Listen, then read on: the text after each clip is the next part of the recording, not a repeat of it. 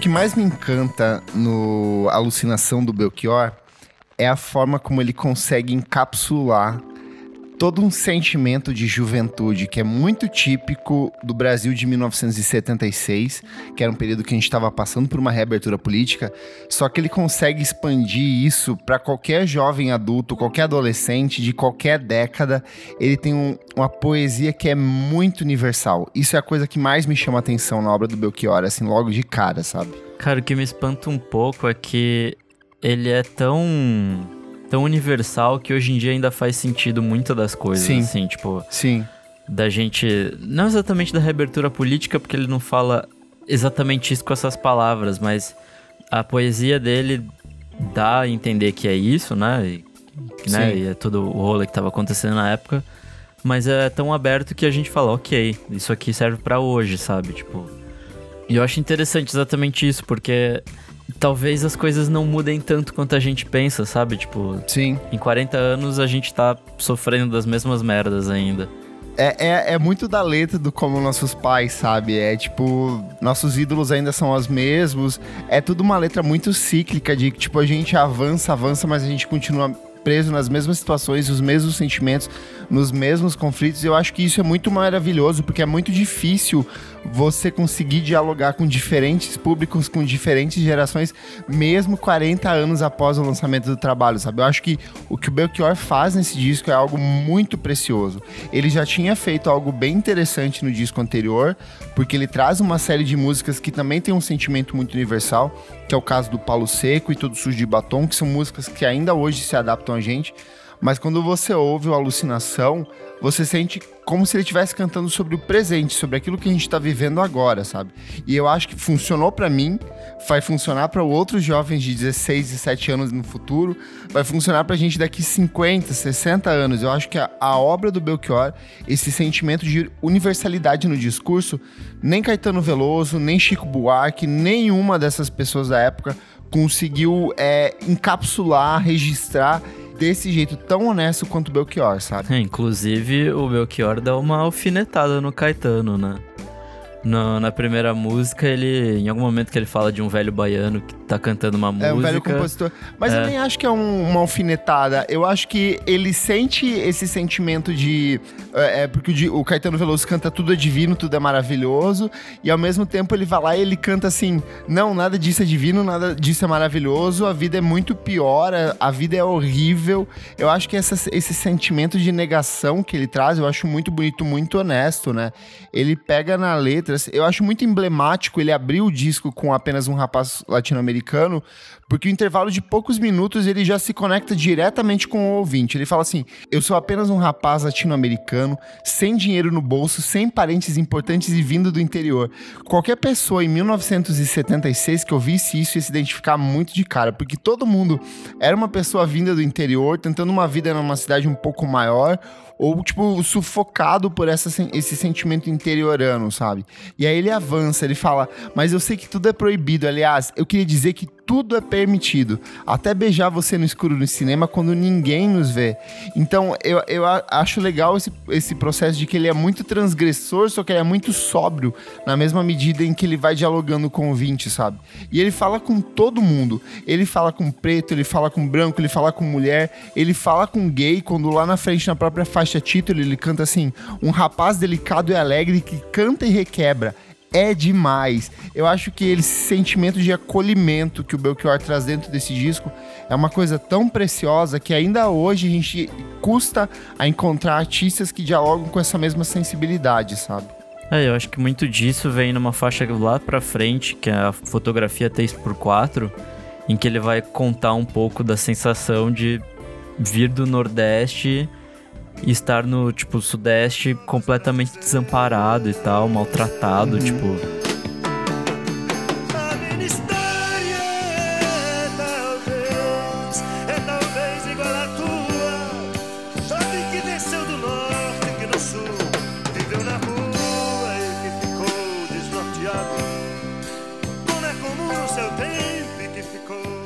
É muito angustiante a letra, assim, tipo, é, é muito Sim. sofrimento.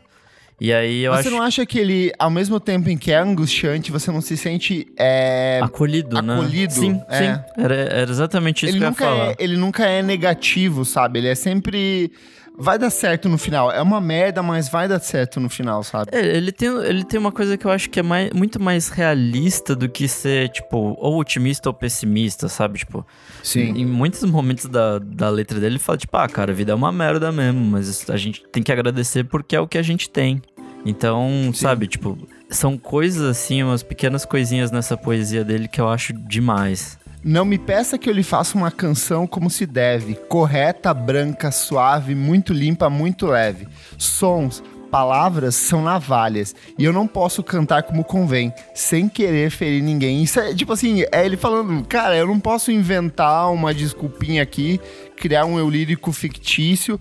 As coisas que eu vivo são isso, a vida é crua, você vai sofrer lá na frente, só que ao mesmo tempo eu vou te dar um pouco de conforto nesse universo realista, sabe? Eu vou te mostrar que mesmo nesse universo tão cinza, tem algumas tonalidades de cor que são muito bonitas e que dialogam com as pessoas, saca? Eu acho que vem, vem exatamente disso, a, talvez a alfinetada dele no, no Caetano. Porque, tipo, o, essa música do Caetano foi gravada em 69, justamente nessa época que tava, tipo, a galera mó hippie e tal. E é, né, o disco do Belchior é 76, então todo esse movimento hippie já tinha ido pro caralho, já tinha tudo se desfeito, toda essa visão. já tinha passado pelos anos de chumbo. Sim, toda essa visão esotérica, que é uma coisa que ele vai criticar em uma das músicas dele também, desse disco. Ele fala, cara, não, a vida não é colorida assim. E, tipo, inclusive a próxima música, a segunda, né, ele fala exatamente sobre isso. Sobre, tipo, cara, vocês já tentaram isso, sua roupa colorida aí não deu certo, vamos ser um pouco mais sóbrio e enfrentar a vida de outra maneira, de uma maneira nova. Sim. Eu acho que parte disso é muito das próprias referências do Belchior, porque ele era um cara declaradamente influenciado pela obra do Bob Dylan. Ele ouvia muito Rolling Stones, ele ouvia muito Beatles, e ele, eu acho que ele tinha um, um, um sentimento de equilíbrio, de olhar para essa juventude hippie, louca, rebelde, e, e entender, por justamente ser um cara do interior, um cara de Sobral, do interior do Ceará, e falar assim. Cara, muito bonito isso que vocês estão cantando, mas a realidade é um pouco mais dura do que isso. A realidade as pessoas continuam sofrendo mesmo nesse espaço de libertação que vocês propõem, sabe? Sim, eu, eu acho engraçado esse contraponto entre gostar de coisas americanas, porque afinal esse é um disco de rock e tal, então ele joga muito de- dessas referências. Tem, tipo, Beatles pra caramba aí no meio, tem Bob Dylan pra caramba. Blackbird, né? Tem Sim. Bob- é, ele fala Like a Rolling Stone também, Bob Dylan. Tem muita coisa, mas ao mesmo tempo, tipo, no, no Sujeito de Sorte tem, tipo, quase que um baião do, do Luiz Gonzaga, sabe? Tipo, Sim. É, é muito, muito bem pesado essas duas coisas, assim, que, tipo, faz isso de fato um rock brasileiro, sabe? Tipo, eu não vejo ele como só uma cópia do que tava rolando lá Sim. fora, só como, tipo, ah, ele é um filho do Bob Dylan e tá fazendo uma cópia aqui brasileira. Tipo, é, é muito além disso. É tipo, É bem diferente. ele é tão trovador quanto o Dylan. Inclusive, ele, ele copia um pouco os trejeitos do Dylan em algumas faixas, dá pra ver esse A estilo coisa de que é meio cantar. declamada, meio cantada, né? É, mas é muito mais. Eu acho legal também o fato de que ele tinha entre 29 e 30 anos quando ele compôs esse disco, né? Então o sentimento que ele traz é muito de olhar para o passado, de ver aquilo que você já fez, ver como você foi um jovem muito revolucionário, só que saber que você ainda tem um resto de vida pela frente e que as coisas não são tão simples, saca? Eu acho que é um disco muito emblemático nesse sentido. Eu acho que talvez venha daí dessa universalidade do discurso dele, de ele estar num ponto onde ele já viveu muita coisa, ele consegue olhar para essas coisas que ele viveu, ele gosta disso, ele tem um sentimento de nostalgia disso. Só que ao mesmo tempo ele sabe, putz, cara, tudo isso que eu vivi, nada meio que faz sentido e vamos seguindo em frente, sabe? Eu acho que ele é muito sóbrio nas coisas que ele propõe. Ele, ele canta muito sobre o novo, sobre esse sentimento de, de juventude, só que ele nunca é idealizado, ele é sempre sóbrio. Ele tem sempre um pé no chão, saca? Musicalmente, assim, eu não sei se eu vejo ele como um disco tão transgressor em relação a outras coisas que já estavam rolando na época. Só que eu acho que ele é um disco muito bonito musicalmente e, tipo, ele tem muita camada. A produção é do Marco Mazzola, que é um cara que já havia trabalhado com o Raul Seixas no Krieg Rabandolo, de 1973. Já tinha trabalhado com a Rita Lee e no Atrás do Porto Tem Uma Cidade. E é um cara que viria trabalhar com, assim, com praticamente todos os grandes nomes da música brasileira nos próximos anos. Ele iria trabalhar com Chico Buarque, com Milton Nascimento, com Caetano Veloso. Todo mundo passou pelas mãos desse produtor, mas o que ele faz nesse disco é pegar uma coisa que é muito simples, que é uma estética desse blues, do rock, só que ele vai trabalhando incontáveis camadas atrás de cada composição. Você tem muito uso da voz como um complemento. Inclusive tem uma cantora que eu gosto muito, que é aquela Evinha. Ela e a, ela tinha um trio na época e elas fazem o backing vocal desse disco. Então, Caralho, então, assim, que massa. É muito interessante perceber esse, essas pequenas nuances para um disco que é tecnicamente muito simples ou que dialoga muito com o que era da produção da época. Se você pegar é, Fagner, se você pegar Zé Ramalho, era um conceito muito parecido com o que essa galera produzia na época, né? É, tem que pensar também que ele foi gravado em três dias, assim, tipo. Sim. É muito difícil gravar esse tanto de coisa, assim, tipo, ok, só são dez músicas, mas fazer isso em três dias é uma coisa difícil, assim. E acho que essa simplicidade é exatamente isso, até porque a música do, do Belchior, acho que o brilho tá principalmente na letra. Apesar dos arranjos ser bem legais. O arranjador desse disco é aquele Zé Roberto Bertrand, que tocava na Zimuth, sabe? Sim, sim. Era o tecladista. Então, tipo, daí é, é isso, assim, tipo, é uma união de muita gente foda numa coisa só. Inclusive, uma, uma curiosidade legal desse disco é que ele teria outro nome, ele chamaria Popoulos.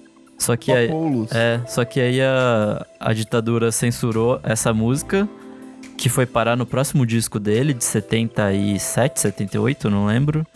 Mas daí acabou chamando alucinação e faz muito mais sentido. Até porque essa faixa título é, é tipo, central no disco, né? Sim, ela é muito emblemática, né? Engraçado que na época o disco meio que ele dividiu opiniões, assim, tanto que tem até um, duas críticas muito emblemáticas que foram publicadas no Globo.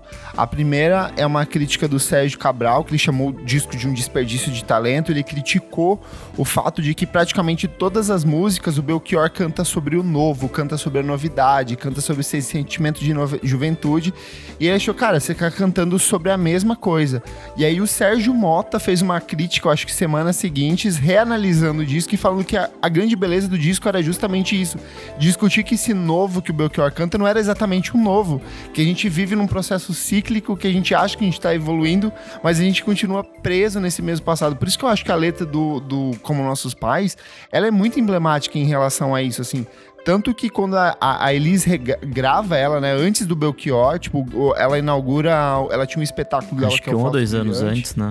Um ano antes, ela tinha o Falso Brilhante, que era um espetáculo que depois vira um disco, e ela já abre esse espetáculo com duas músicas dele, né? Que é Velha Roupa Colorida e Como Nossos Pais. Isso já salta os ouvidos das pessoas na época, e depois o Belchior vem e regrava isso, tipo, reapresentando uma criação dele, né? Não quero lhe falar, meu grande amor, das coisas que aprendi nos discos Quero lhe contar como eu vivi e tudo o que aconteceu comigo. Viver é melhor que sonhar. E eu sei que o amor é uma coisa boa. Mas também sei que qualquer canto é menor do que a vida de qualquer pessoa. Não sei, eu acho que é um. A, a força das palavras no Belchior desse disco é uma coisa assim sobrenatural, cara. Tanto que, se você for ver, ele vai ter mais o próximo disco, onde ele vai ter um impacto bastante positivo, as pessoas vão consumir muito dele, mas nenhum outro disco do Belchior foi tão impactante quanto esse. Eu acho que ele alcança um ponto de equilíbrio aqui nesse disco que é muito raro. Assim, é uma coisa que transcende década, que transcende tempo, que transcende as suas vivências, quem você é, da onde você veio.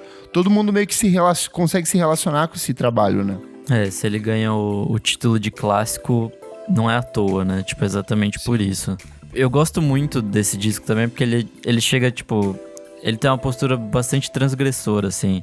Aquele como o diabo gosta.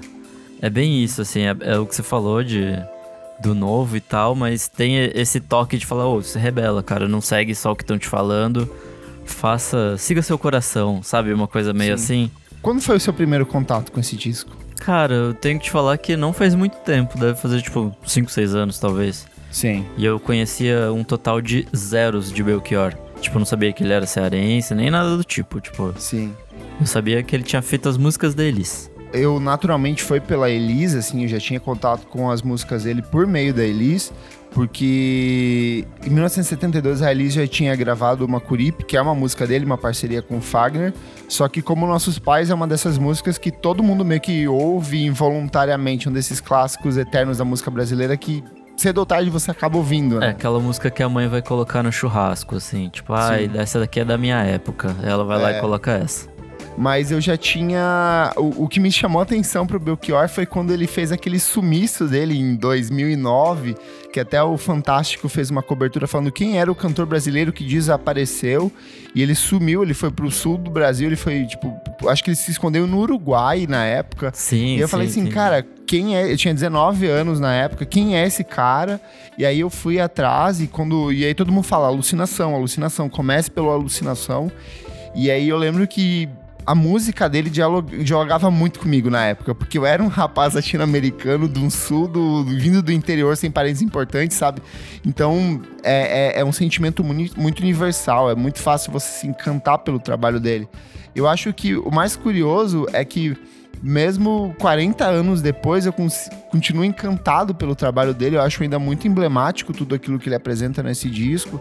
E eu consigo ver um pouco de Belchior em vários artistas dessa geração. Eu consigo, por exemplo, Maglória, uma banda que eu acho que, que, que traduz um pouco desse sentimento.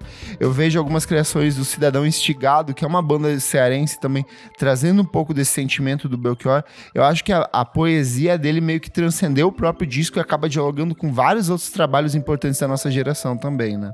Eu, não, eu de fato não tinha parado pra pensar nisso, nos ecos que ele tem hoje em dia. Tipo, apesar de eu saber que involuntariamente ele vai estar presente na obra de todo mundo, porque né, meio que todo mundo viu, eu não, não tinha me ligado que essas duas bandas realmente trazem esses ecos tão fortes, assim, é super real. É, tanto que o ano passado, quando o MC da Regra usou trechos do Sujeito de Sorte na, na música dele com a Pablo Vittar e Majur, todo, foi uma comoção, né? E eu sinto que todo ano as pessoas meio que redescobrem o Belchior nesse disco, porque ele é um disco, tipo, perfeito, ele não tem defeitos. Cada uma das dez músicas meio que dialogam com as pessoas em fases diferentes da vida, então é um disco que pelos próximos 50, 100, 200 anos as pessoas vão continuar ouvindo, elas vão falar caramba, o Belchior continua cantando sobre mim, sobre as minhas vivências, mesmo tendo produzido esse disco em 1976. É, ele fala bastante da, da necessidade de rejuvenescer, né? Tipo. E acho que é isso, assim. Acho que como pessoa, como sociedade, como tudo, a gente realmente precisa estar buscando o novo e tal. Porque, como ele mesmo diz, tipo, o que é novo um dia vai ficar velho. Então a gente tem que renovar essas coisas e tal.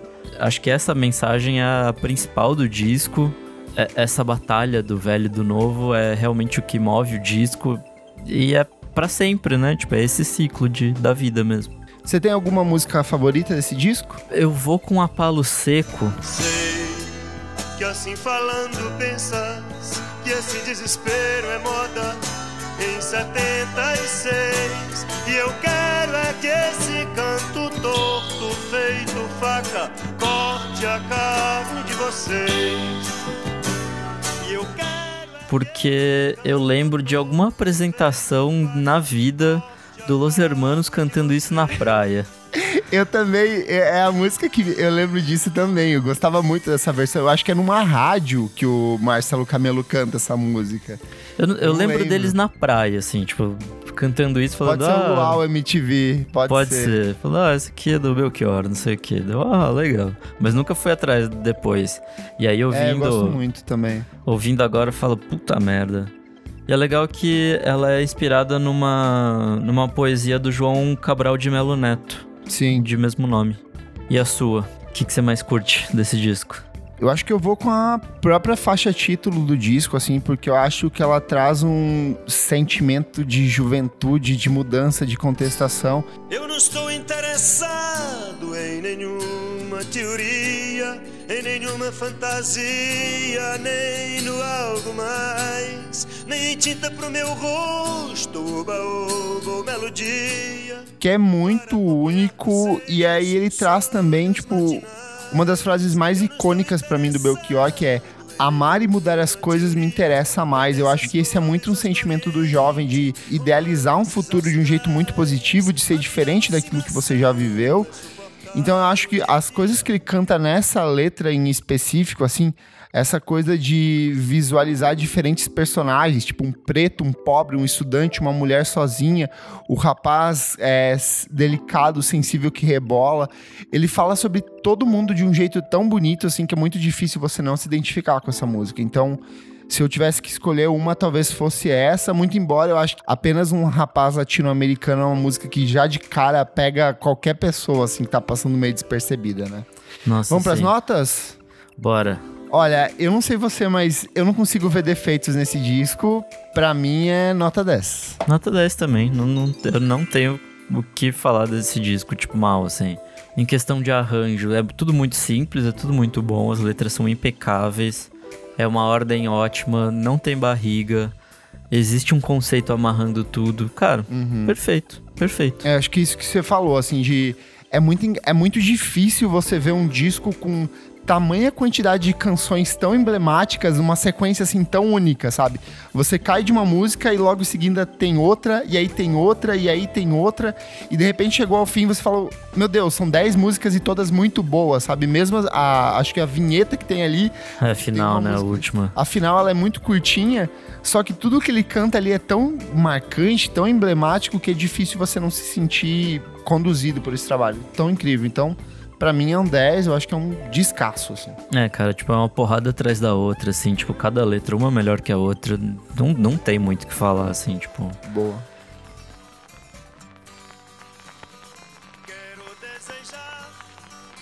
O Clássicos VFSM é um programa paralelo do podcast Vamos Falar Sobre Música. Para ter acesso com antecedência a esse e outros programas, apoie nosso podcast em padrim.com.br barra podcast VFSM.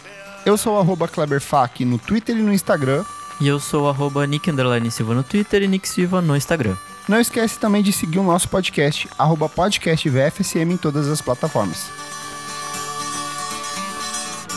Não tome cuidado, não tome cuidado comigo quando foi aprovado e Deus é seu amigo.